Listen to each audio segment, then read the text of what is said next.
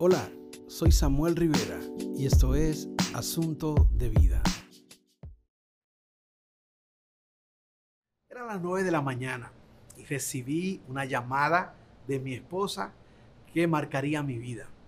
Me dijo que tenía una gran noticia que darme, pero que lo haría en persona.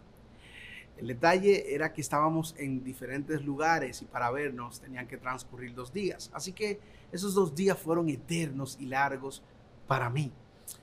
Llegado el día de poder verla, me recibió con una caja, una especie de caja de regalo.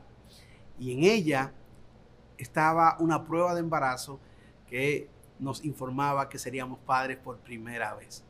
Nuestras vidas cambiaron drásticamente. Fue un giro de 180 grados. Le dimos gracias a Dios por este privilegio que nos estaba dando de ser padres por primera vez.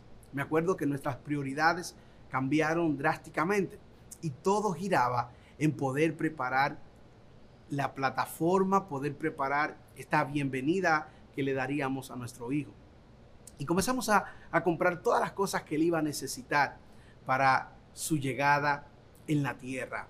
Los pantalones, ropitas, zapatos, todos los utensilios que él iba a necesitar para su desarrollo, crecimiento en la tierra. Les confieso que en un punto llegué hasta tener miedo de salir con mi esposa a la tienda porque no había algo que ella no quisiera comprar y solamente decía, ay Dios mío, mi tarjeta. Pero una noche, cuando estábamos ya acostados, mi esposa me pregunta que si he pensado en el lugar donde Lucas iba a estudiar. Y es ahí donde me espanto y le digo, pero amor, todavía no ha nacido Lucas y ya estás pensando dónde va a estudiar. Creo que podemos ir un poco más al paso. Y ella me dijo, no, mira, lo que pasa es que tenemos que desde ya eh, ir planificando a dónde Lucas eh, va a estudiar. Y en ese momento Dios me habló y me dijo, así como estás planificando la llegada de Lucas, así como estás coordinando todos los detalles para que no tenga necesidad de nada y que cuando Él llegue pueda disfrutar de todas las cosas que preparaste, Asimismo, fuiste planificado por mí. Esto estremeció mi vida. Esto ministró mi vida. El saber que de esta misma manera en que estaba planificando todas las cosas para que no le hiciera falta nada a Lucas, también fueron de la misma forma Dios planificó mi vida y había diseñado todas las cosas antes de yo venir a la tierra. Antes de tú venir a la tierra, quiero decirte que Dios también planificó tu vida. Génesis 1, cuando Dios creó todas las cosas, luego creó Adán.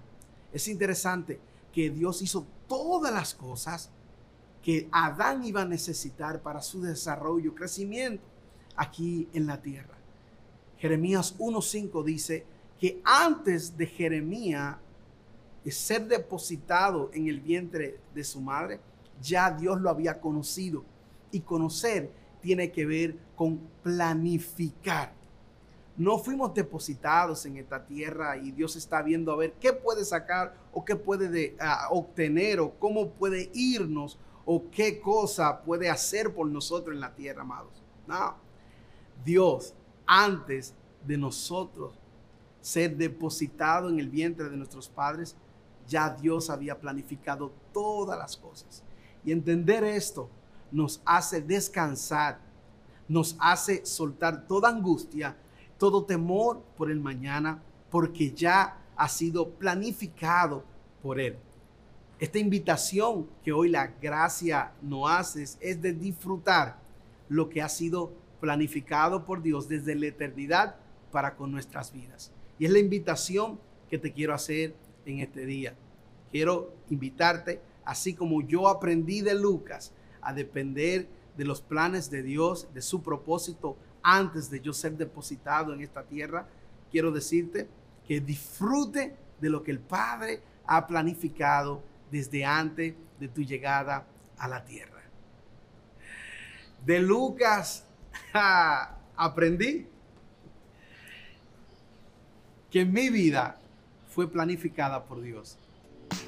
Gracias por tu tiempo. Será hasta la próxima entrega.